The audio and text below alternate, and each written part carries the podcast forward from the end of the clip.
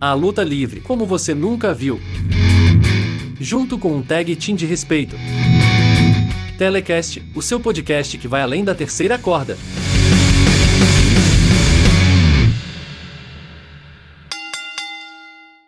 Está no ar no Next Podcast, digamos que um novo projeto, né? Trazendo a luta livre dentro de uma caixinha de música, dentro dos seus fones, dentro aí do seu rádio, dentro do streaming, da onde você quiser. O Telecast é um projeto novo do Next Podcast. Já passaram por aqui grandes lutadores, mas hoje tem muita história dentro deste ringue aqui que é o Next Podcast. Muito prazer, eu sou Klaus Simões, junto comigo meu tag team de sempre, Louis Ale seja bem-vindo porque hoje tem um convidado mais do que especial. Obrigado, sejam bem-vindos, amantes da, da luta livre do Next Podcast e do Xandão, nosso convidado de hoje. Xandão, seja muito bem-vindo. Xandão não, gigante Xandão, seja muito bem-vindo aqui ao Next Podcast. Cara, obrigado aí, obrigado a todos. É, sejam bem-vindos aí também e obrigado pelo convite, cara. Valeu. Não que é fácil é, a gente se apresentar, você que se apresentava para tantas pessoas, mas aqui, né, entre vozes, como que você apresentaria, né, o gigante Xandão para as pessoas, aquele homem bruto que estava em cima dos rings, como é que você apresentaria quem é de fato o gigante Xandão? Ah, o gigante Xandão é um cara aí que vem batalhando há muitos anos aí pela luta livre e tá nessa batalha aí há mais de 20, 26 anos aí, desde os meus 17 anos aí, cara. Então, para quem não me conhece, é, é muito tempo em cima do ringue, muita história, muitas viagens, muito aprendizado. É, esse é o Xandão, muitos shows, é, sempre querendo levar o melhor aí para o público que ama a luta livre ou que curte a luta livre, né? É, esse é o Xandão, cara, que sempre se dedicou muito no que fez e no que faz até hoje. Pelo tamanho, pela, pela imponência, a gente já sabe por que Gigante Xandão. Mas quem te deu né, esse ring name, como surgiu ali o Gigante Xandão, o Xandão, né, esse apelido que vem do seu nome, mas como que surgiu toda essa mística por trás do seu nome e também quem foi que apelidou aí e que deu certo? Na verdade, começou essa história de antigamente, quando eu comecei na luta livre, eu usava o nome de Metralha, cara. Esse, esse era um nome. Eu usava Metralha, que era um nome de um lutador antigo aí tudo, sabe? Aí, quando eu saí daqui de Bragança Paulista e fui para São Paulo tentar uh, entrar nos Gigantes do Ringue, isso em nos anos 2000, é, acabou ficando Xandão, Xandão, Xandão, Xandão. Aí o Michel Serdan falou gigante de Bragança. Então aí pegou isso, né, cara? Aí ficou gigante de Bragança. Então, na verdade, quem começou essa história de gigante foi o Michel Serdan, né? Aí ficou gigante de Bragança, gigante de Bragança, até que acabou mudando, né? Quando eu fui pra BWF, aí acabei deixando só o gigante Xandão, né? Porque. Ah, eu quis tirar a Bragança, né, cara? É, sei lá, eu, eu era reconhecido em todo lugar, menos em Bragança, velho. Mas o gigante também não né, já se diz por si mesmo. é, eu sou um cara de 1,93m de altura, né, cara? Então, assim, uma base aí de entre 130, 140 quilos aí, então por isso eu acho que o gigante, né? Bom, é, você falou que você começou aos 16, né? E qual foi o seu primeiro contato com a luta livre? Então, cara, meu primeiro contato foi assim: é, eu, tava, eu treinava jiu-jitsu, mano. Eu treinava, eu treinava jiu-jitsu e eu tava treinando. Aí um dos caras que, que treinava jiu-jitsu comigo, ele chegou assim e falou: Xandão, tem um negócio ali do outro lado da rua. Era uma avenida que tinha lá em. que tem lá em Bragança. E ele falou: Ó, tem um, tem um, uma academia que na verdade assim era academia. A gente treinava na academia de jiu-jitsu e na frente tinha academia de Muay Thai. E o, e o Montanha, o Homem Montanha, começou a dar aula nessa academia de Muay Thai, o Homem Montanha e o Jeca Tatu Cardoso. Eles começaram a dar aula nessa academia de Muay Thai de luta livre. Era tipo, era uma aula, era gratuito, não era cobrado, nada. E foi aí, cara. Aí o cara falou: tem um negócio ali que é a sua cara. Eu terminei meu treino de jiu-jitsu e fui lá, cara, trocar ideia com o Montanha. Aí conversei com ele e acabei começando a treinar. No mesmo dia ali eu já comecei a treinar, cara. O Montanha viu, né? Eu era um, eu era um moleque de de 16 anos aí, grandão, né, cara? Então, ele viu, ele começou a me treinar, ele e o Cardoso. E foi assim, cara. É, eu comecei a treinar com ele, comecei a fazer na, na gíria aí da luta livre que a gente fala, né? As quebradas. Comecei a fazer as quebradas com ele. Na época era um ano político e a gente começou a fazer luta por Bragança inteira. Foi nessa época que ele colocou meu nome, o Montanha, como ele colocou meu nome de metralha. Então foi basicamente isso aí. Então eu com 17 anos, eu já estava lutando, já estava indo com montanha para cima e para baixo. Eu fui morar na casa dele. Aí eu fiquei morando com ele porque eu vivia com ele, né? Eu dirigia para ele, porque o montanha ele não conseguia dirigir porque ele era muito grande. Então foi nessa época eu comecei a dirigir para ele, começamos a fechar show, começamos a fechar vários eventos pequenos na região de Bragança, Tibaia, Pinhalzinho, essas cidadezinhas que, que cercam Bragança ali. E assim foi onde tudo começou, cara. Ah, que legal, hein? E ele formou muitos lutadores também, né? Sim, sim. Ele na época tinha bastante gente aqui. Teve até um o índio. Na época o índio começou a. Ele chegou aí nos Gigantes do Ringue tudo para lutar, mas acabou que não deu muito certo. É que era aquele negócio, né, cara? É como que fala, é você você tem que dar o sangue, né, cara? E eu realmente, quando eu, eu decidi entrar na luta livre e me deslocar, sair do meu na minha zona de conforto, ir embora para São Paulo, então é porque eu queria mesmo, né? Então, às vezes muita gente de Bragança que lutava comigo lá via eu em São Paulo lutando no Gigantes do Ringue, achava que estava sendo fácil, né, cara? E queria ir, mas ia uma, duas vezes, mas não aguentava o tranco, não, porque o tranco era, era pesado, era pesado. O negócio foi bem pesado, assim, no começo de tudo, assim. É... Foi porque eu amo muito esse esporte mesmo, senão... É que as pessoas não só vê você no ringue, mas não, não vê os tomos que você toma, né? Você tem um,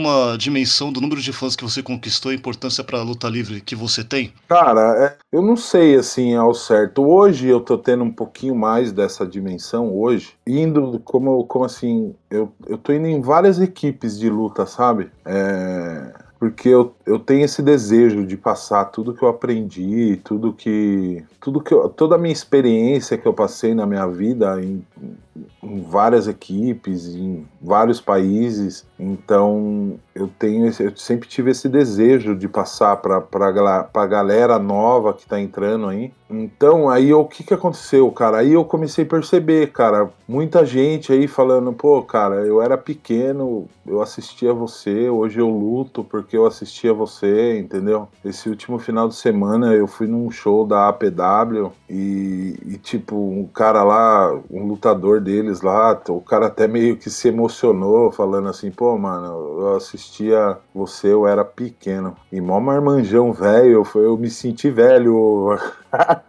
eu me senti um tiozão, mano. Eu falei, caramba. Cara marmanjão, velho, barbado, falando que assistia eu quando eu era pequenininho. Normal, Mas, é... eu adolescente eu já, já te via e, mano, saiba que você é muito importante pro Pro Wrestling e dentro do, dos fóruns e dentro do Orkut também, dos, assim, a gente sempre comentava de você e eu sempre sabia notícias suas, assim. Quando você é, fez aquela sua última apresentação que a, a gente conversou aqui em off, no Virada Cultural é, saiu posts falando, né, que talvez você ia parar com a luta livre e tal. Às vezes é que você não tem uma noção, mas é, você é bastante notável, assim. É, eu não tinha, eu não tenho essa noção assim de como é, do que é, entendeu? Eu a única que nem se falou na época do Orkut, é, na verdade assim, eu acho que a época, a minha época, quando eu tava no auge, quando eu tava, quando eu era mais novo, é, eu não tinha tanto acesso, assim, eu não era muito ligado às, às redes sociais, essas coisas, tá ligado? Então isso acabou um pouco meio que atrapalhando, vai, ou, ou por eu não, sabe, não divulgar o meu trabalho, deixar apenas que a televisão divulgasse ou que as pessoas falassem. Então não tive esse, esse, esse conhecimento de como eu era importante, entendeu? Então é o que eu tô falando, eu tô, eu tô percebendo isso agora, vendo porque mesmo assim, quando eu comecei o projeto aí, várias pessoas me ajudando, lutadores, e e realmente, assim, é, a luta livre moderna que, que começou aqui no Brasil, na época, é, hoje, eu, hoje eu tenho essa noção que praticamente eu que dei esse pontapé inicial, né, cara? Da, ser diferente, essa luta livre um pouco mais moderna, com os golpes diferentes, tirar aquela aquela coisa da, da luta livre antiga, que era drap, tesoura e o cara mal que passava limão no olho do bonzinho, entendeu? Então eu acabei. Hoje eu sinto, na verdade, um pouco mais isso, o peso, o peso que eu, que eu causei, assim, né, cara? Eu, é, eu tenho essa consciência hoje de, tipo, que eu plantei uma sementinha aí na luta livre que, que muita gente, mesmo na BWF, muita, muitos caras ali que lutam hoje, que falavam, que falavam pra mim, pô, mano, é, eu sempre assisti você e hoje eu tô na luta livre por causa de você. E isso, isso para mim é muito gratificante, de verdade. É, no Anime Friends, que era o principal assim, evento, principalmente para BWF, eu já tinha ido várias vezes como espectador e eu tive a primeira é, oportunidade de ir como imprensa e era um ano que você não estaria. E eu vi toda a construção do evento, né, antes das pessoas entrarem. E na hora que estavam montando lá o ringue, um do, dos rapazes que estavam trabalhando no evento chegou e falou assim: Ah, o Xandão vai lutar. Aí não me lembro se foi o Max Miller que falou assim: Não, hoje ele não, não vai lutar, né? Ele não se apresenta mais com a gente. Aí falei, ah, então nem vou ver. O cara simplesmente saiu, foi embora. E eu falei, a importância né, do Xandão e estar conversando com o Xandão hoje é, é, simplesmente incrível, né? O Next Podcast que veio também de uma amplitude independente. Então traz aí a história do Xandão. Realmente é um dos maiores personagens da luta livre nacional. Acho que desde o Telecat lá, é um personagem que a gente coloca no Hall da Fama. Se tiver um Hall da Fama, o Xandão tá lá, hein? que legal. É, eu trabalhei bastante, cara. É assim, é como eu falo, meu começo foi muito difícil. É, ninguém viu que eu, eu saía de Bragança sem dinheiro, só com o dinheiro das passagens. Eu saía com o dinheiro contado, cara com dinheiro do metrô e o dinheiro da passagem de ônibus. Aí eu passava numa loja de 1,99, comprava pacotes e pacotes de bolacha e, e ia para academia. Na quinta-feira eu chegava em São Paulo na academia do Michel e só ia embora depois da gravação. Então todos esses dias, cara, eu ficava treinando como um louco, comendo bolacha e que nem eu falava, o treino, o treino começava às 7 horas da noite, eu era duas horas, eu tava sozinho treinando. Quando os caras chegavam às 7 horas da noite para treinar, eu já, já tinha treinado o dia inteiro. Então foi assim que eu, que eu construí, né, cara, a, a minha carreira dentro da luta livre, tudo que eu aprendi. E, e, e um, uma boa ajuda que eu tive na época, é, do Orkut mesmo, que você citou aí, né? É, um cara me chamou no Orkut e falou assim: pô, cara, eu gostei do seu trabalho, eu tinha feito a primeira luta no Gigantes do Ringue, já tinha passado na, na Gazeta tudo. Ele falou: posso te mandar umas fitas? Aquelas fitas VHS, tá ligado? Aí eu falei, ah, demorou, cara, aceito sim. Era um cara lá do Rio de Janeiro. Aí ele me mandou, cara, 12 fitas, cada fita com 6 horas de gravação de luta livre americana, da NOA, da WCW, luta livre mexicana, tinha tudo, tinha tudo que você imaginar. De, e eu comecei a assistir essas fitas que nem louco. Então o que, que eu fazia? Enquanto eu estava em Bragança durante a semana, entre segunda e quinta, é, segunda e quarta, né? Segunda, terça e quarta, eu passava o dia assistindo fita de luta livre, cara. O dia, o dia. Minha mãe ficava louca, mano. Aí eu ficava, eu ficava, passava o dia, o dia assistindo luta. Aí na quinta-feira eu ia para São Paulo e colocava em prática tudo que eu tinha assistido no, durante a semana. E foi assim, cara, que eu comecei a me desenvolver. É o que eu falo, eu nunca tive um professor assim para me ensinar. Eu fui ter um professor quando eu fui pro México. Então eu nunca tive um professor para me ensinar. Tudo que eu aprendi foi foi vendo, foi estudando, foi aprendendo assim, dessa forma, vendo muita luta livre japonesa. E como é que foi esse seu início no Gigantes do Ring, depois que você passou por tudo isso? É a primeira vez que você pôde dizer que estava. Já vai um profissional ali do Gigantes do Ring, começou a se apresentar, é, mas como é que foi esse início? Como é que foi conhecer também ali o Michel Serdan, né? Você novo, todo esse processo de integração até então a maior equipe naquela época. Então, cara, é, essa, essa foi bem difícil, porque sim, eu saí de Bragança um dia, peguei o carro, botei combustível no carro e, e fui. E fui para São Paulo. A hora que eu cheguei na academia do Michel Serdan,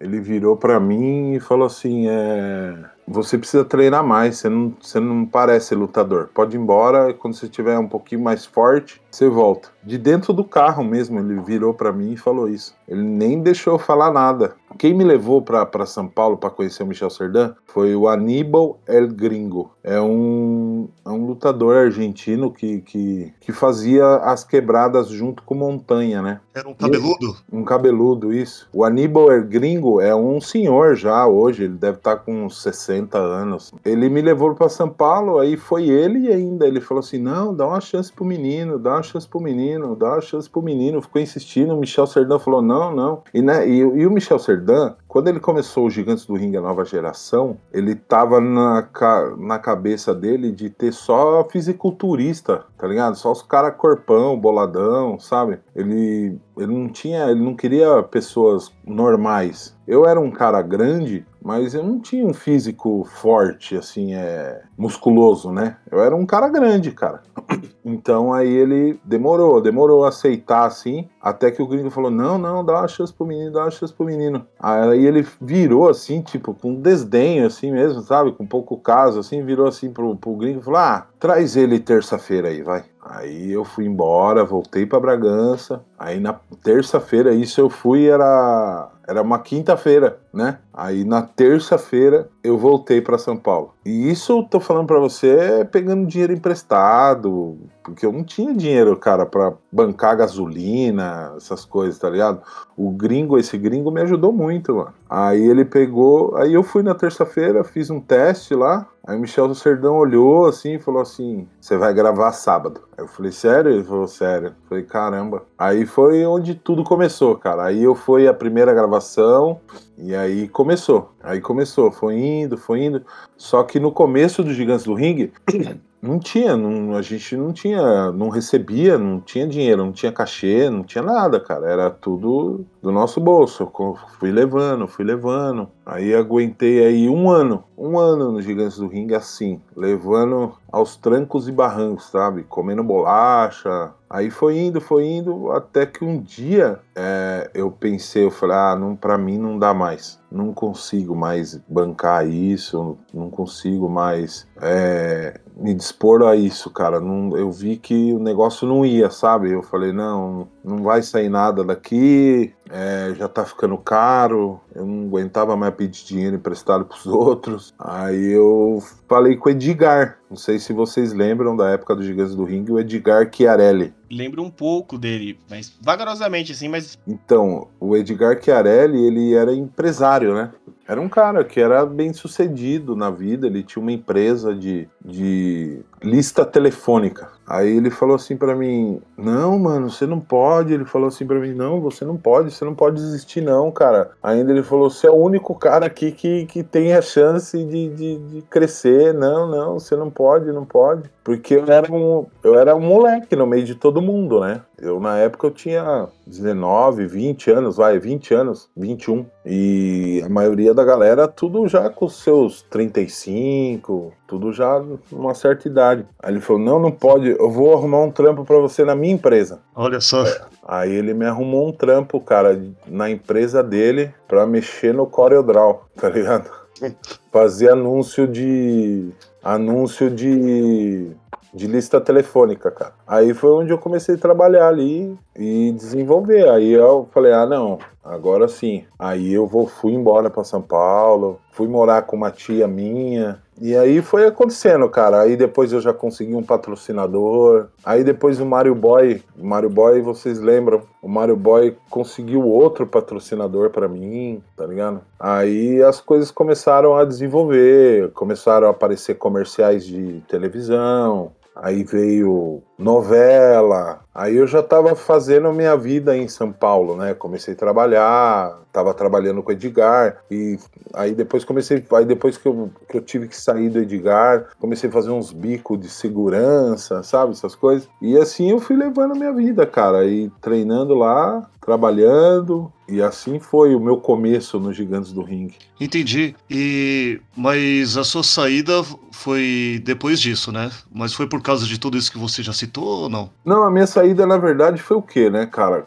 Quando a gente começou na Gazeta na época, certo? É, aí a gente passava na Gazeta, tudo. Aí o Michel pegou e mudou. Aí mudou e foi para a Rede TV. Aí ficamos um ano na Rede TV. Aí depois da Rede TV é, apareceu uma oportunidade da gente ir para o SBT. Só que o SBT ele queria contratar todo, todo o elenco dos Gigantes do Ring. E o Michel não quis. O Michel quis que ele contratasse a empresa Gigantes do Ring e, e nós fôssemos empregados do Michel. E na verdade o SBT queria que todos fossem empregados do SBT. Então rolou essa história. Aí logo depois acabou a rede TV. Aí a gente já não tinha televisão. O Michel Serdan, ele não fazia quebradas, sabe? Aí o que aconteceu? Eu queria lutar, cara. Eu tava voando, tava voando. Eu queria lutar, eu não queria ficar parado. Eu queria lutar, ainda segurei um bom tempo ainda, segurei um muito tempo. E eu falava para ele: "E aí, Michel? E aí, Michel, vai ter quebrada? Eu quero lutar, eu quero lutar".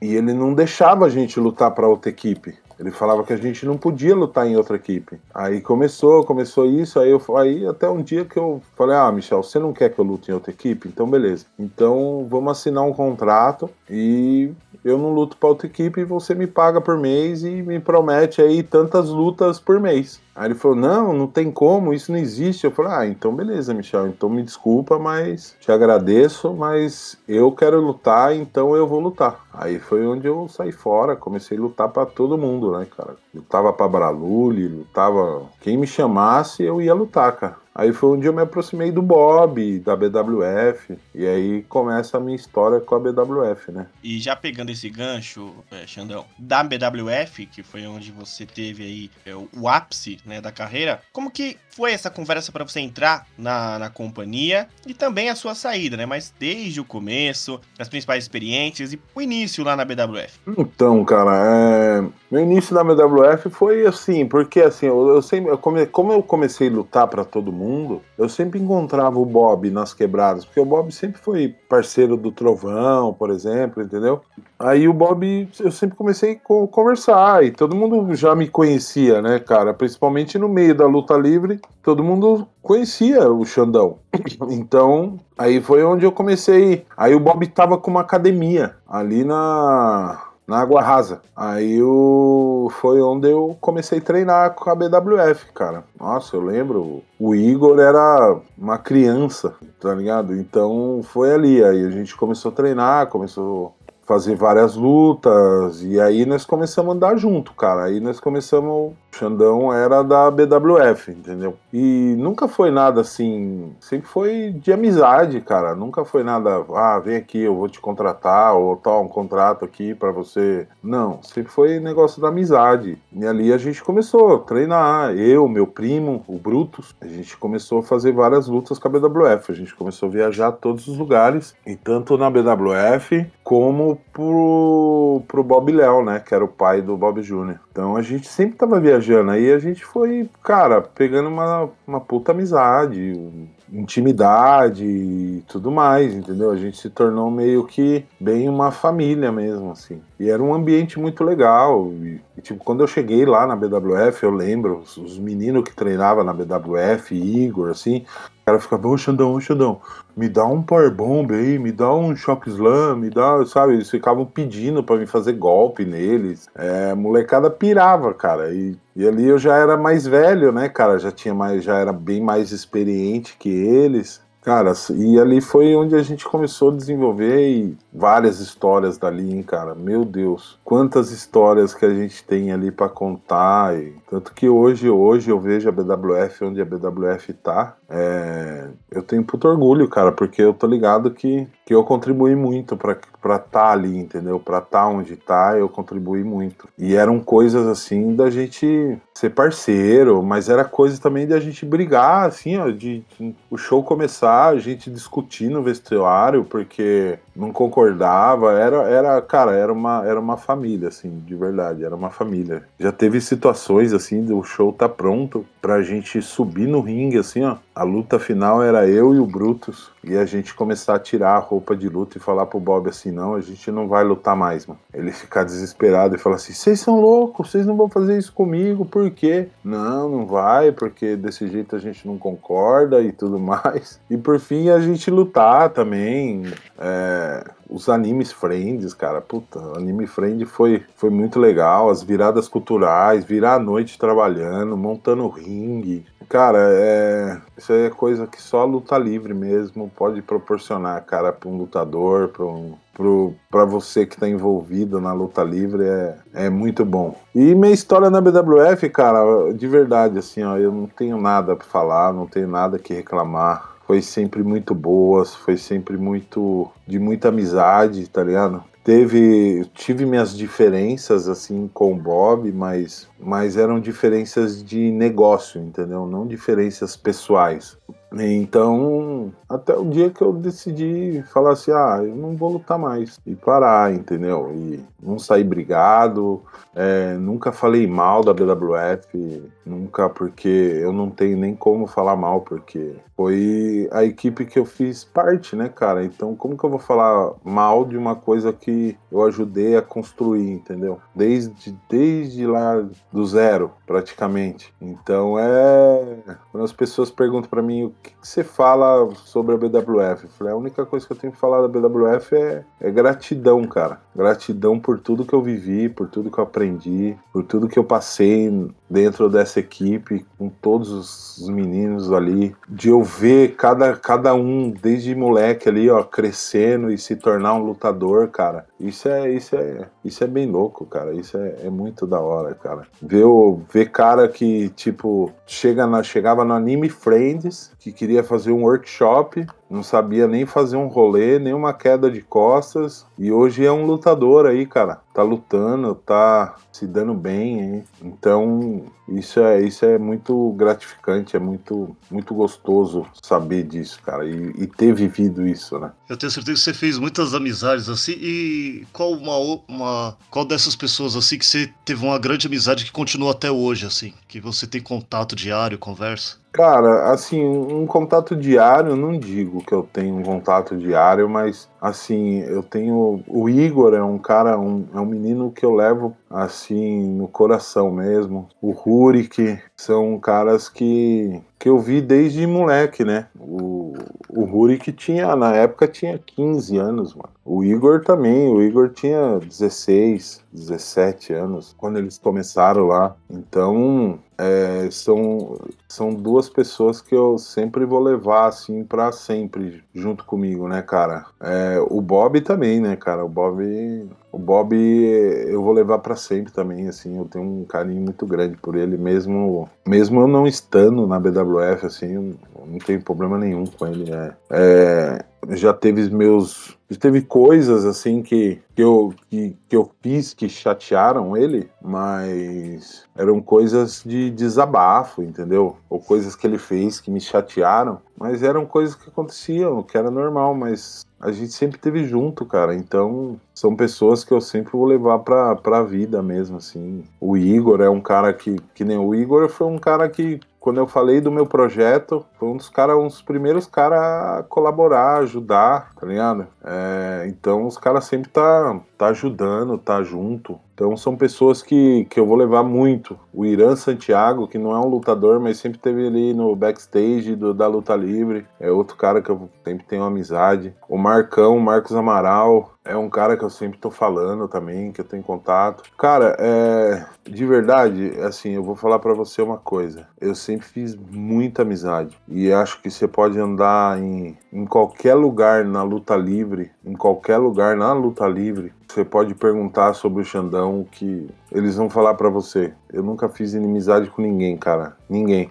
Tem um aqui, outro ali que a gente não gosta, ou o santo não bate, tá ligado? Mas sempre prezei muito a amizade com todo mundo, cara. É, eu nunca ouvi alguém falando mal de você, Xandão, e você disse sobre o seu projeto. E aí eu queria saber o que o Xandão faz nos dias atuais relacionado aí à luta livre, explicar um pouquinho o que é o seu projeto, como surgiu e tudo que envolve também a luta livre na sua vida que continuou e vai continuar por muito tempo. É, hoje, assim, é, na verdade eu tenho esse projeto, esse desejo desse projeto há muitos anos já, né, cara? Eu tenho há muito tempo esse, esse, esse projeto ele no papel, tá ligado? Em junho de 2022 agora surgiu essa oportunidade de eu estar tá tirando esse, esse, esse projeto do papel. E, cara, o projeto é uma coisa simples, cara. É apenas ensinar e o que é a luta livre, cara. E o que a luta livre pode fazer é como, como um projeto social para crianças que precisam de um certo, um certo apoio ou tipo usar como a luta livre como disciplina, tá ligado? Porque assim, a as crianças que treinam comigo, é, elas têm todo um acompanhamento, cara, que, que eu falo e faço para em relação à escola, em relação ao comportamento, entendeu? Então eu sempre procuro tá, tá vendo isso, é, tipo aprontou ou a mãe reclama do filho ou alguma coisa assim, então eu acho que a gente pode usar a luta livre para isso, entendeu? É, a gente vê sempre projetos sociais aí de, de judô, que eu acho que é o que mais tem, né, para tal disciplina, o jiu-jitsu. E a luta livre é uma coisa nova, cara, que às vezes tem criança que treina ali que nem sabia o que era luta livre, cara, porque não, não sabe, não, nunca viu, entendeu? Então é apresentar a luta livre para essas crianças que, que estão chegando, né? Crianças de 8, 9, 10 anos, 11, entendeu? Ali eu tenho um limite, né? A gente trabalha com crianças entre 7 e 12 anos ali, até uns 14 ali até vai. Mas aí eu já prefiro jogar para outra turma. Mas a intenção do projeto era isso, era ajudar, é tá perto, sabe? É o desejo de ensinar, entendeu? É o desejo de, de mostrar que a luta livre também pode, pode apoiar as vidas, pode apoiar os pais, pode ajudar numa criação de uma criança, entendeu? Ou de, um, de uma criança que, que precisa de uma certa disciplina, entendeu? Então eu tento trabalhar muito esse lado, cara. É... E, cara, e graças a Deus hoje é... foi o que me deu um gás né? Porque depois que eu saí da BWF, eu meio que meio que perdi o, a vontade, sabe? Perdi o tesão assim do negócio. Eu falei, ah, quer saber? Eu vou largar a mão de lutar e não quero mais saber de luta livre. Vou levar minha vida, vou trabalhar, fazer meu trabalho e vou levar minha vida e cuidar dos meus filhos e tudo mais, né? Que essa, essa, esse foi a, os meus pensamentos. Mas com, com a vinda do projeto, ela me deu um gás de novo, assim, tão grande, cara. De eu, aí eu comecei a pensar, eu falei, pô, por que é, eu vou ensinar as crianças? Por que, que eu não posso estar tá passando o que eu aprendi ou o que eu vivi com a luta livre para os caras aí que já estão lutando, para as equipes novas que estão surgindo, entendeu? Por que, que eu não posso dar essa força? Por que, que eu não posso ajudar eles de alguma forma, cara? Aí, aí me deu um gás, cara. Aí eu fui pro sul, já fiz uma lutinha lá, entendeu? Depois de muito tempo parado, entendeu? Fui aí no, na APW, em São Paulo, entendeu? Pretendo ir em outras equipes, porque de verdade, cara, é, isso me acendeu de novo a tá, a tá lutando, a falar assim, ah não, cara, eu acho que eu tenho alguma lenha para queimar ainda, tá ligado? É, não tô totalmente a gente fica velho, assim, hoje eu tenho muita sequela de tudo que eu, que eu fiz, né, cara? De tudo que eu de tantas lutas e de, desses golpes e tudo mais, hoje eu tenho muita sequela. É, é difícil hoje. Eu não, não tenho a mesma pegada que antes, né, cara? Hoje eu sou um cara de, de 42 anos, entendeu? Tô acima do peso, então já isso já dificulta um pouco mais. Mas eu falo, o conhecimento eu posso estar tá levando, cara. Porque o conhecimento que a gente adquire na nossa vida fica para sempre, né? Então, essa é a minha ideia, cara, é trazer uma nova remessa aí de lutadores, cara, e, e levar a luta livre para quem ainda não conhece. Essa é a minha meta aí com o projeto e ajudar quem precisa, quem precisa.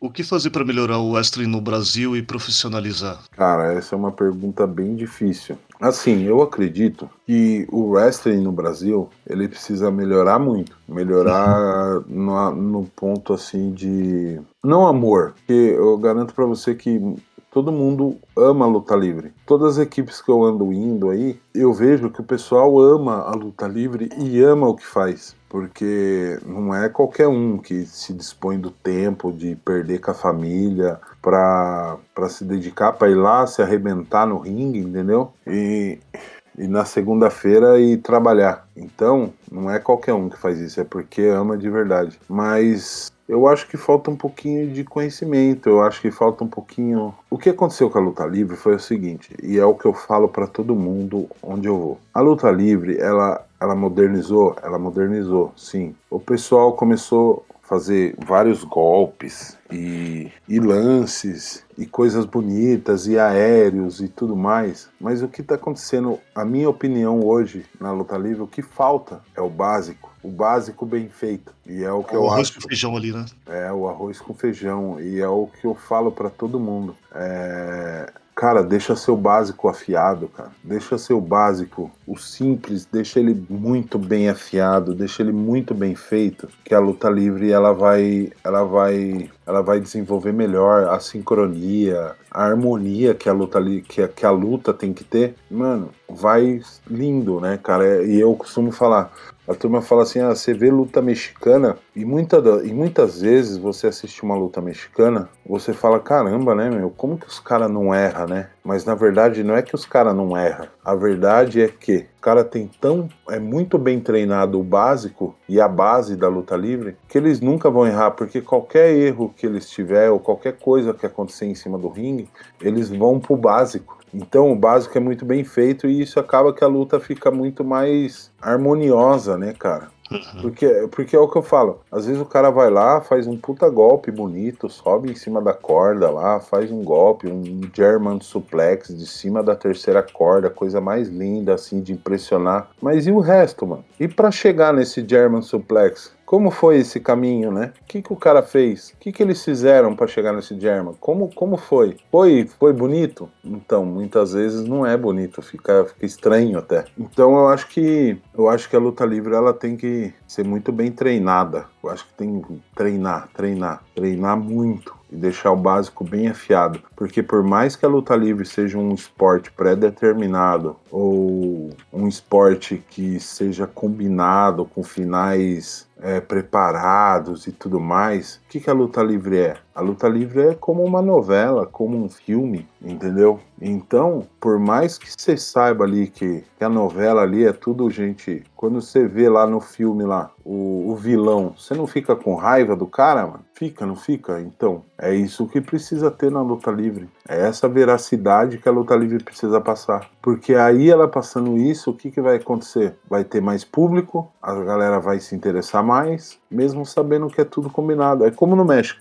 Todo mundo no México sabe que a luta livre é o que é. Mas o que, a galera gosta de assistir? Ir lá assistir e assistir uma boa luta. Esse é o que eles querem. Não importa que a luta livre seja combinada ou pré-determinada. Eles querem assistir uma boa luta. Então eu acho que é isso que precisa pra gente aqui. Uma boa luta, onde o básico seja predominante. Não os golpes, não os aéreos, não. Uma boa luta bem feita, com uma história muito boa, uma psicologia boa. É isso que precisa, cara. Você montando uma, uma luta em cima de psicologia e, e uma base bem estruturada não tem para ninguém, porque lutador bom a gente tem no Brasil e muitos é aquela história, né, Xandão? Se você tem raiva de um vilão durante qualquer coisa que você tá assistindo, ele tá fazendo o papel dele perfeitamente. E essa história que você falou não é a primeira vez que eu ouço de lutadores, de pessoas que trabalham com luta livre, e não é a primeira vez que falam aqui também é, no Next Podcast. E com o advento dos lutadores brasileiros se destacando nos Estados Unidos, hoje a gente tem o Bononi, a Taimelo tá lá também,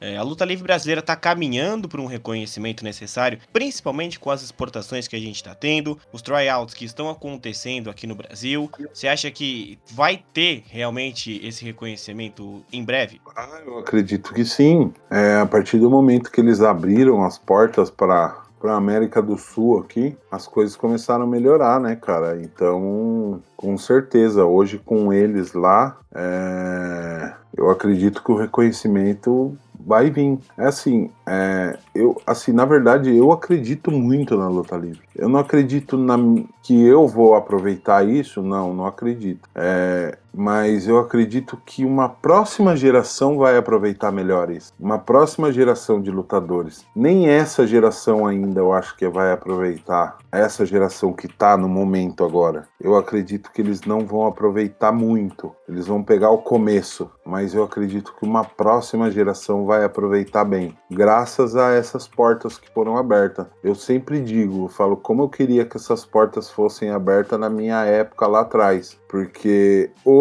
essa geração de hoje estaria aproveitando uma luta livre bem melhor aqui no Brasil, bem mais evoluída. Mas tudo é seu tempo, né? Tudo é no, no, tempo no tempo que tem que ser, né, cara? Então eles têm que aproveitar ao máximo. Às vezes eu acompanho algumas lutas, venho acompanhando algumas lutas aí da, principalmente do César, mais do César mesmo, porque o César eu vi lá, né, cara, molecão gigante começando, né, cara? Então eu tenho um carinho especial por ele. Então eu acabo acompanhando, mas eu, cara, é, não sei se é, se é certo falar ou não, mas tem muitos, tem muitos caras que, que, que estão indo para os Estados Unidos que nem lutadores de luta livre são, né, cara? Então isso, isso acaba, porque por, isso acaba demorando mais a evolução, entendeu? Que é mais treino, é mais é diferente, cara. Por mais que o cara seja lutador de MMA, ou lutador de não sei o que lá, ou lutador de. até mesmo de, de, de, de wrestling, vai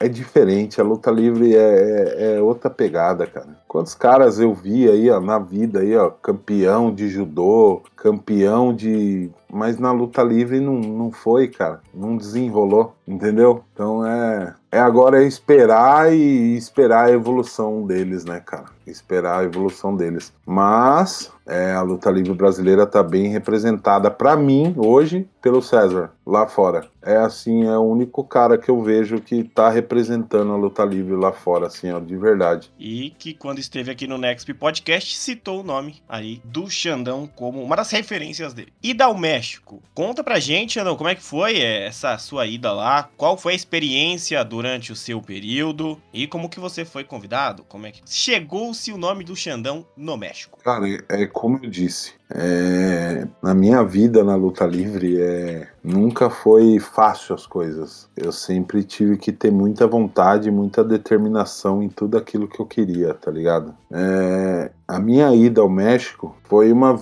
uma das vezes que o zumbi veio numa virada cultural, nessa virada cultural aí que o Lu estava lá e a gente acabou ficando no mesmo hotel e a gente trocou muita ideia, tá ligado? Aí ele falou assim: Não, mano, se você um dia quiser ir pro México, ó, você me dá um toque, eu te ajudo, eu te apresento lá. Aí eu fiquei com isso na cabeça, cara. Aí passaram-se algum, algum tempo, passou mais um ano ou mais, até o dia que eu decidi cara. Peguei, um dinheiro de uma moto que eu tinha, comprei as passagens e simplesmente fui, cara. Simplesmente fui da, por minha conta, só fui, sem saber de nada. Cheguei lá sem saber nada, sem saber de nada, sem saber como ia ser, sem saber o que ia acontecer. Aí o zumbi foi, me recepcionou no aeroporto, me ajudou, arrumou um lugar para mim ficar. Aí ele fez uma ele, ele convidou aí, fez uma tipo uma conferência, né, de imprensa assim, me apresentando lá no México. E, e assim, né, cara, eu, eu sou um cara alto, grandão, então os caras meio que cresceram o olho, né, cara? Falaram, não, o cara é grande.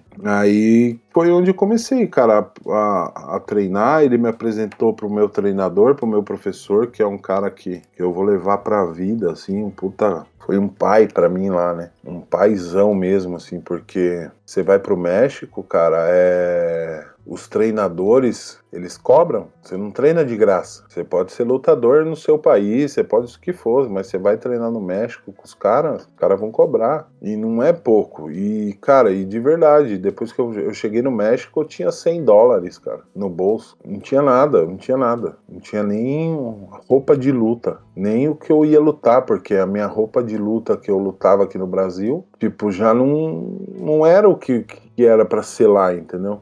Não tinha uma bermuda, uma sapatilha e uma camiseta que eu usava da BWF. Então já não tinha uma, equip, um, uma equipagem de, de, de, lutador profissional, entendeu? Já não era bem visto, ainda mais no México, cara. No México eles, eles são muito rigorosos com isso, cara. Com a sua vestimenta, como você se veste, como você chega nos eventos a sua, o seu equipamento de luta, eles são muito rigorosos. Se você quer lutar em uma equipe grande, como num Conselho Mundial, como numa AAA, lá no México, você tem que ter o equipamento bonito, cara. Você tem que se apresentar bonito. Você não pode de qualquer jeito. Então, eu tive que me moldar a esse esquema, né?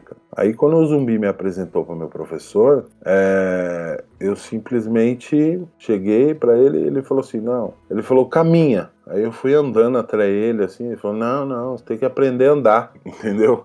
É, é, então foi assim, na verdade, eu fui pro México e comecei do zero de novo. Eu me senti uma uma criancinha de que estava se alfabetizando de novo, sabe? Tá ligado? É, acho que foi tipo assim, você sair de um ensino lá do, do não sei, de longe, lá de uma ilha afastada no Brasil, pra você ir para uma escola particular. Mais ou menos isso, entendeu? É, era, era muito avançado, era, era uma coisa, eram detalhes, detalhes que, que eu nunca imaginei que, que existia, cara. Então foi onde eu comecei treinar, treinar, treinar duro, cara, treinar duro, duro, duro.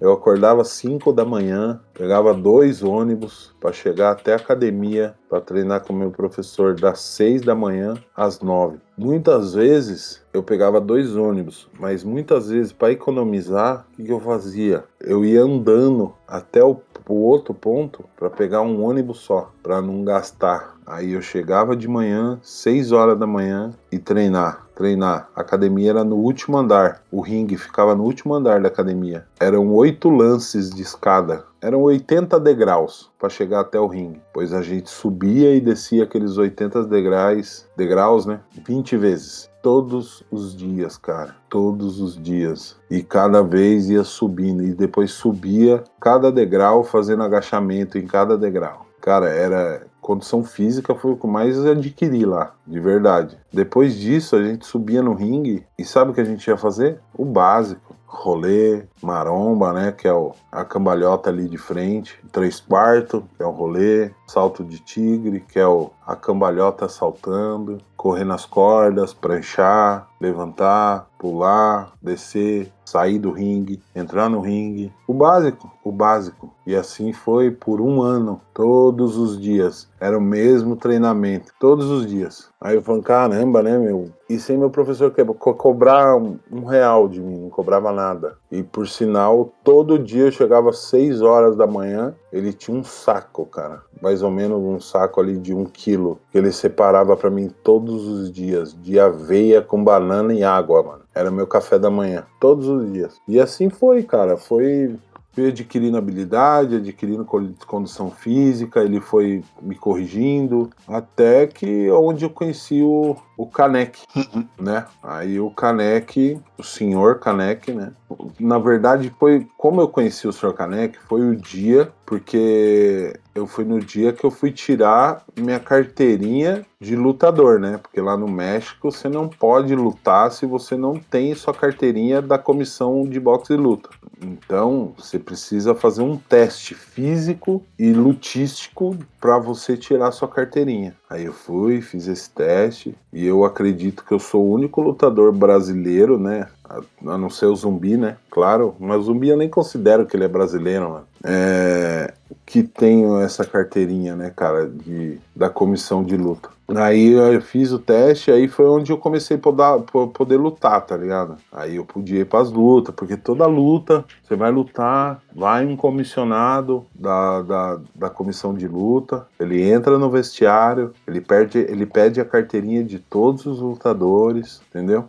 A não ser que, por exemplo, o cara vai fazer uma luta na academia dele, entendeu? Aí não, não precisa mais. Se você vai lutar em qualquer lugar do México, você precisa ter essa carteirinha. Aí ele me passou, eu fiz essa carteirinha. Aí foi onde eu conheci o Caneque e o Fantasma. O Fantasma pai. Uhum. Aí foi onde eu conheci eles. Eles estavam eles tinham uma equipe que chamava Leyendas de la Lucha, né? É só, tipo, era Caneque, Fantasma, Força Guerreira, é, Chu Guerreiro, é, só os senhores mesmo, assim, sabe? Tipo, é, Solar. Só a velha guarda, só a nata ali. Né? É, dos caras. Dos caras. Entendeu? Era só eles. Aí eu comecei a lutar com eles. Toda, toda, toda quebrada, toda, todo evento, toda a função de luta que eles iam fazer, eles me levavam. Aí eu meio que fiquei de parceiro assim com o Caneque, né, cara? Era sempre a gente que fazia. E era toda, sempre ela, a luta estelar, né? Que fala a última luta, né? Então era sempre assim: era Kanek, Fantasma e algum outro lutador contra eu, Mr. Jack e Psicoses, por exemplo. Entendeu? Era sempre assim que a gente fazia as lutas. Aí foi indo, cara. Eu fui adquirindo conhecimento com eles. Eles tentaram me mascarar. Eu meio que não aceitei que eles queriam meter máscara em mim, meter outro nome, outro personagem, sabe? Aí ah, eles, eles tinham até uma história, eles iam botar máscara em mim. A gente ia ficar um tempo fazendo essa, essa, essa turnê com a máscara e tudo. Até um dia que eu ia colocar a máscara em jogo contra o Canek. E o Canek ia tirar minha máscara, entendeu? Esses negócios que tem na, na, na, luta livre mexicana. Mas eu meio eu não aceitei, eu não quis, porque eu queria dar prioridade ao meu nome, né, cara? Eu queria dar, dar ênfase ao meu nome. Não ia simplesmente sair do Brasil, chegar no México Pronto, cadê o Xandão? O Xandão sumiu, não existe mais o Xandão. Então, eu meio. Mas aí eles aceitaram de boa também e a gente, a gente levou isso aí numa boa. Aí eu comecei a fazer bastante quebrada, bastante luta com eles, bastante evento, viajamos bastante com eles. Praticamente eu viajei muito, viajei o México todo quase com eles. Aí o, aí foi onde eu comecei a ir para AAA, cara. Aí meu professor porque meu professor, ele é o El Mexicano e o Falcon 78, né? E ele tem muito, ele é muito conceituado na, em AAA. Ele é tipo um dos, dos comissionados que falam lá em, em AAA. Aí ele começou a me levar em AAA, começou a me levar em evento de AAA, começou a me apresentar. Uma vez teve uma, tipo uma, um happy hour assim, ó, em, na casa lá onde era o escritório, onde era a matriz de AAA. Ele me levou ali, foi onde eu comecei conhecer todas as pessoas, todos os caras. Aí eu comecei a lutar, mano. Aí foi onde eu comecei a ir pras lutas com AAA. E eles sempre falando: não, espera, tem paciência, nós vamos conseguir seu visto, seu visto, seu visto. Só que eu tava colocando, querendo ou não, eu fiquei ilegal no México, né, cara? Eu não, meu, o visto que o México dá é de seis meses só. Então, e eu fiquei dois anos lá. Então, meio que eu fazia o que, que eu fazia? A cada seis meses eu saía do México, aí eu fechava a luta para mim. Aí eu fechava a luta para mim Belize, Guatemala, El Salvador, é, Costa Rica e Panamá. Eu, tenho, eu tinha o contato deles, né? Aí o que, que eu fazia? Dava seis meses, eu ia fazer uma gira nesses países durante, vai, durante dois meses mais ou menos. Eu ficava viajando ali a América Central e lutando nas empresas dessa, desses países. Aí eu pegava e voltava pro México, entrava no México de novo e ganhava mais seis meses. Aí o. Aí o que aconteceu? Aí eu, aí eu comecei a viajar com o pessoal de AAA, cara. Aí sempre fechou a parceria, que eram os Cycles, né? Os palhaços, que era o Psycho Claw, o Monder Claw e o Monster Claw lá, né? E lutava contra eu, Corvo. Ah, eu esqueci o nome do outro cara que lutava com o Corvo lá, cara. Então a gente começou, fizemos até luta na jaula, cara, com eles. Aí uma vez lutou eu, filho do Fantasma, né? O, o que tá em WWE hoje, como que é o nome dele? O Low é muito mais referência do que, do que eu. É, eu tô pensando aqui, é o. Caramba. Ah, eu não vou lembrar o nome dele Vai, agora. vai Não. fugir agora, né? Que ele tá com. Que ele tá. Ele tá em AAA, só que tá sem máscara, né? Então. Nossa, não, não, não vou lembrar agora. É. Aí eles estão. Aí a gente sempre tava lutando junto, cara. E assim foi. Assim foi. Até que a última gira que eu fiz, que eu tive que sair do México pra. Por causa do meu visto, e eu sempre ouvindo, não, espera, eles vão te dar seu visto, eles vão dar seu visto de trabalho, eles vão dar seu visto de trabalho. Só que aí aconteceu que eu saí do México, fui fazer a gira na América Central, aí quando eu fui entrar no México de novo, os caras já não queriam deixar eu entrar mais. Aí eles perceberam o que eu tava fazendo, né? Que eles olharam no meu passaporte, tipo, vários carimbos de entrada e saída do México. Falaram, ah, esse maluco tá fazendo esquema aí. Aí me levaram pra, pra imigração e tudo, cara. Deram um esporro monstro em mim. Falou, não, nós vamos deportar você. Falei, não, não precisa me deportar. Eu já tô com a minha passagem comprada. Aí eu tinha a passagem comprada pro Brasil. Eu só preciso entrar no país para pegar minhas coisas. Aí o cara falou, quando que você vai sair? Eu falei, ah, tal dia, né? Que era da data da minha passagem. Eles viram a data da passagem, conferiram. Aí foi assim que me deixaram entrar de novo. Aí ele falou: Você tem que sair, porque se você não sair do México, nós vamos atrás. Tipo, eles pegaram tudo, onde eu tava morando, o que eu tava fazendo, onde eu andava. E o que, que como que eu fiz pra ir pro México, né? O que eu fazia pra conseguir o visto ou pra entrar no México? Eu tinha uma carta de, de recomendação do Perros del Mal. Então, mas nem a carta resolveu, nada resolveu. Eles queriam me deportar de qualquer jeito. Aí eu falei, ah, então tá bom. Eu vou embora pro Brasil e eu volto. Tem erro. Só que eu cheguei no Brasil aí não foi nada daquilo que, que a gente planejou, né, cara? O Brasil em crise. Tava aquele negócio da Dilma, né? Foi em. Eu voltei pro Brasil foi em 2016, 17, eu acho. É, 2017, acredito. E tava puta crise, não, não rolou. Eu sei que não rolou, acabei tendo que gastar todo o dinheiro que eu juntei e eu não consegui voltar mais. Aí, aí foi que, ah, vou ficar no Brasil e vamos seguir daqui, né? E essa foi minha caminhada que eu tive no México, cara, mais ou menos assim, contada meio por cima. Mas Caraca. tem uma belíssima história, né? E Porra. é o Irro del Fantasma, né? O nome. E, é, Irro de Fantasma, mas ele, ele- hoje ele tá com outro nome em WWE. Ele tá com outro nome. Até tem um, aquele Romero, né? Tem um. É Romero, alguma coisa, alguma coisa assim também. Que tá lá também. É. Hoje ficou, hoje eu tenho ainda contato, que nem. Eu tenho contato com o Taurus. Eu tenho contato com, com o Romero. Com esses caras eu tenho contato ainda, mas a gente conversa, que nem Super Crazy, é um puta cara, amigão que ficou. Rick Marvin, meu professor mesmo. Então é, são pessoas que eu ainda tenho contato, que ficou, mas hoje eu, se eu for pra mim voltar pro México é pra, pra passear, rever os amigos. É Santos Escobar, Xandão. Exatamente, Escobar, isso É mesmo. isso. É ele. Escobar, o nome dele É. lá na, na WWE. É. Então, é, você ficou bastante tempo no, no México, né? E, tipo, foi uma grande escola. Qual a principal diferença entre as lutas do México e do Brasil? E o que você ouviu falar do- da luta livre bra- brasileira lá no México? Então, cara, primeiramente, quando eu cheguei lá, muita gente nem sabia que existia luta livre no Brasil. Nem sabia. Não sei se foi uma meio que uma prepotência dos caras, assim, alguma coisa assim, tipo, ah, que luta livre, Brasil, luta livre. Brasil é o país do futebol, não da luta livre. Mas a diferença é isso que eu falei, cara, é a base, cara. O básico, a dedicação, o treinamento, entendeu? É, é, é, diferente, mano. É que nem aqui, aqui no Brasil, por exemplo, você vê os caras.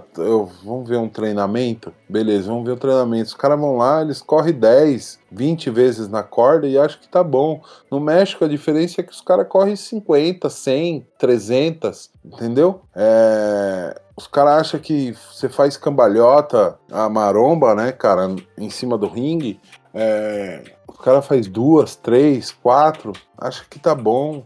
Não, lá os caras faz 30, 60. Você sai tonto do, do negócio até, mano, de tanto. Então é o que eu tô falando, é, é, é o básico. A base é muito bem estruturada, cara. Eu sempre falo, cara, fazer um golpe é fácil. Você dá um power bomb é a coisa mais fácil do mundo, cara. Você dá um, um drop kick é fácil. Você dá um leg drop, subir na terceira lá e pular é fácil, cara. Essas coisas são fáceis de fazer. É fácil você fazer um, um voo para fora do ringue é fácil. O difícil é a base, cara. O difícil, complicado ali é a base bem montadinha. Então é a diferença tá aí, cara.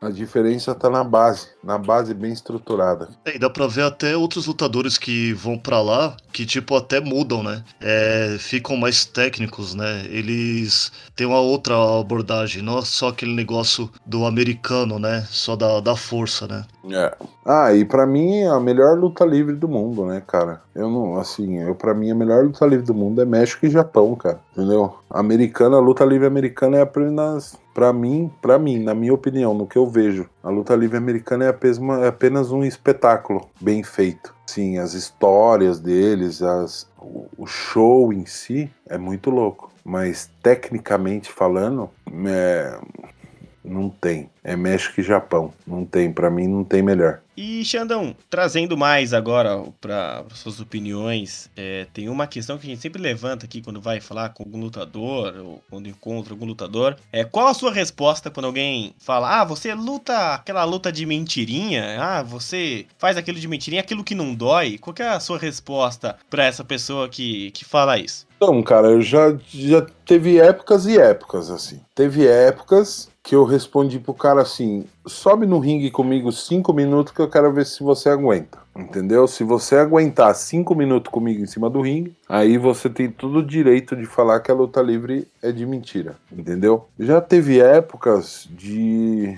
Nossa, eu lembro uma vez no anime Friends, cara. Os caras tava lá e tinha até uma repórter da, da Record na época, mano. E um cara no meio da plateia pegou e falou que era tudo, que era tudo, que era mó patifaria, entendeu? Ele, ele foi bem agressivo no que ele falou. Ele não chegou e falou assim: "Ah, a luta livre é de mentira", ou a luta livre, entendeu? Não, ele foi bem assim agressivo na forma que ele colocou a situação, falando pra repórter, tá ligado? Nossa, eu peguei esse cara em cima do ringue. Ah, mas foi uns quatro power bomb assim que eu rebentava ele no chão do ringue, mano. Até o momento que eu subi em cima dele assim, eu falei: "E aí, mano, a luta livre é de mentira?" E ele não respondia. Eu falei: "Você vai falar? Enquanto você não falar, eu não vou sair daqui." Até que ele falou no microfone, ele falou assim: "Não, não, não, a luta livre não é de mentira." Foi uma fita mais ou menos assim que aconteceu, cara. Mas, hoje em dia, que a pessoa fala para mim que é de mentira, é, eu respondo da seguinte maneira: eu falo assim, a luta livre, ela não é de mentira, é um, ela é totalmente real. Só que a gente é um esporte pré-determinado e, e a gente tem que se preservar. Então a gente não pode causar um nocaute numa pessoa dando um soco na ponta do queixo ou dando um chute na boca do estômago da pessoa para a pessoa não lutar mais. Não. A luta livre hoje ela tem uma história a ser cumprida em cima do ringue, entendeu? Então, quando eu subo em cima do ringue com o cara, a luta inteira é real mas desde que essa história chegue no final, entendeu? Então essa é a minha ideia que eu dou para todo mundo assim de que a luta precisa terminar do jeito que foi feita a história. Ela não pode terminar antes e nem depois.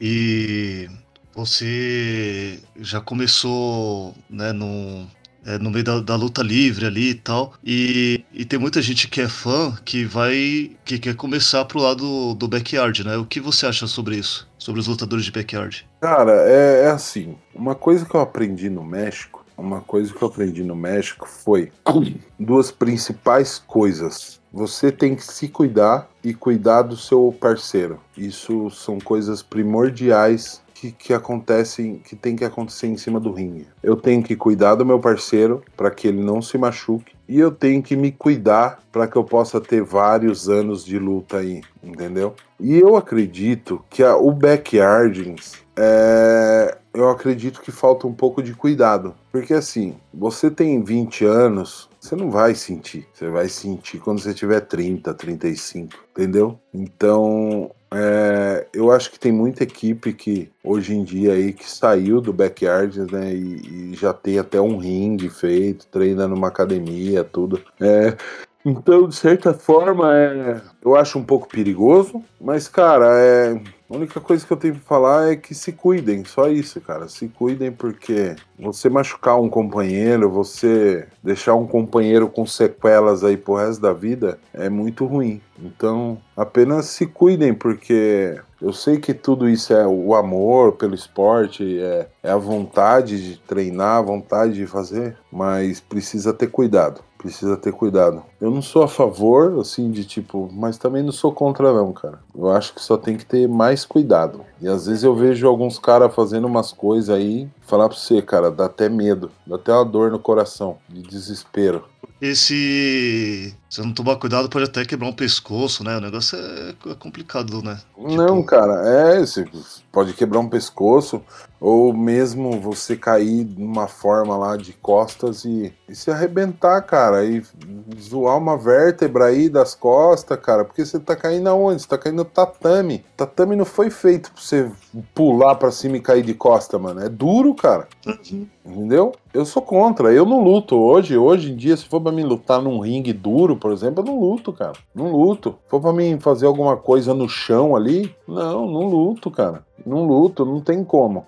Pra, pra, pra você lutar, você tem que ter uma estrutura, você tem que ter um ringue bom, um ringue com, com, com amortecimento, entendeu? Você tem que ter uma estrutura boa tem que ter um. para você não se machucar, por quê? Porque você tem que se cuidar, entendeu? Eu, eu queria ter essa cabeça lá atrás, cara. Eu queria ter a cabeça que eu tenho hoje, eu queria ter lá atrás.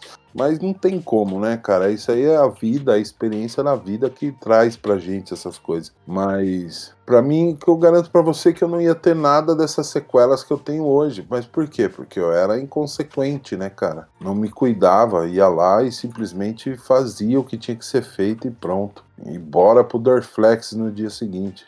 É, e Xandão, qual a melhor luta, a luta que foi inesquecível para você assim? Luta inesquecível, cara. Ah, eu tenho uma luta muito boa que eu fiz com o Pirata, um anime Friends assim, que é uma luta que eu gostei muito. Essa luta para mim foi muito boa assim aqui no Brasil. É, tem uma outra luta que eu fiz também com o Boer, também foi uma luta muito boa. Alguma dessas tem no YouTube pro pessoal procurar depois, não? Eu não sei, eu não sei se do anime Friends com o Pirata vai ter, mas com o Boer certeza que tem. Tem uma luta que eu fiz logo no começo, no Gigantes do Ring, com o Falcão, onde eu dou um power bomb de cima da terceira corda também.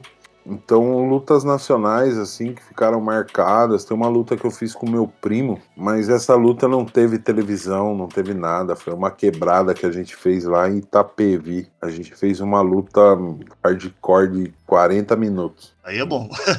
é, então essas lutas são as lutas. Tem uma luta também que eu fiz com o Sônico, que me marcou bastante também. É, agora luta lá fora, cara. Tem umas lutas hardcores que eu fiz na Costa Rica também, é são lutas marcantes para mim. Tem uma hardcore que eu fiz no México também, foi uma luta bem marcante que eu, eu eu sou meio que para esse lado, tá ligado? Eu gosto desse tipo de luta, cara. Isso me dá vontade. É... Cara, quem mais? A luta na jaula que eu fiz com os palhaços também é uma luta que, que, que me marcou muito. E me estreia na televisão em AAA, cara, que foi uma luta bem legal que eu fiz contra um dos meus adversários era o meu próprio professor. E é uma luta que eu saí com a vitória, onde eu dou um Powerbomb da terceira no Argenesis também. E essa luta foi bem legal, cara. E, tipo, a arena tava lotada, gravação pra televisão de AAA. Então, essas lutas foram bem marcantes também. E, o, e a luta na jaula que eu fiz com os, com os palhaços, nós lutamos numa arena de touro, tinha 15 mil pessoas, cara. Caramba. Então, é, são coisas que marcam a gente, assim, cara. Então, é mais ou menos essas lutas aí que, que eu tenho, que eu levo pra vida. Senhoras e senhores, chegamos agora no momento Dream Match. É, Xandão, fala pra gente é, lutadores do Brasil e do mundo que você gostaria de, de enfrentar, assim, numa Dream Match e numa cage mesmo, num, numa jaula. Ah, cara, eu queria, eu queria ter a oportunidade de fazer uma luta com, com o César. Acredito que a gente poderia fazer um grande espetáculo, assim, nós dois, aqui no Brasil. Cara, é assim, eu acho que uma luta que seria bem assim, que eu gostaria de fazer, cara, sei lá, que Zero Medo, acho. Pentagon Júnior. Boa. Eu acho que seria uma boa, uma boa luta. Ah, eu acredito que é mais isso, cara. E cara, eu teria, eu tenho muito desejo assim mesmo, assim, mas que esse desejo vai ficar só no desejo mesmo. É de fazer uma luta no Japão. Só faltou lá, né? Só. É, Estados Unidos também, eu nunca lutei, né? Hum. Lutei com americanos, mas aqui no Brasil, né? Lutei com Kit Marshall. Kit Marshall, Tim Anderson, né? Pode ir, Lu. Ah, tá. Pro Bononi, deixa, deixa aí a sua, sua promo, né? Seu, um convite, quem sabe um dia a gente consiga ver, né? Essa ah, não, luta. claro. Ah, não, espero mesmo. O dia que, que ele aparecer aqui no Brasil, pode ter certeza que eu vou atrás dele pra gente estar fazendo uma luta, nós dois. Então, César, logo mais a gente pode estar concluindo essa luta aí e tá fazendo. Porque lá atrás, antes dele ir para os Estados Unidos, a gente estava com uma, com uma rincha aí, uma história rolando e, e acabou que, que, que deu um break, né? Mas assim que ele tiver pra cá, será um prazer mesmo estar fazendo uma luta com ele. E quando tiver essa luta de gigantes, me chamem. Que eu, essa eu vou ver. Ah, ah, Então- com certeza. É, voltando lá pra trás, que você falou que você ganhou um saco de fita lá tal, e que você assistia, é, quais são os lutadores que são as suas inspirações e referências? Cara, eu me inspirei muito, que eu via muito, assim, é Sabu. É um cara que, que sempre me agradou muito, assim, eu vi algumas lutas deles e que, eu, e que eu achava que ele era um cara muito expressivo e muito bom, é The Rock. É, eu gostava muito, gostava muito dos...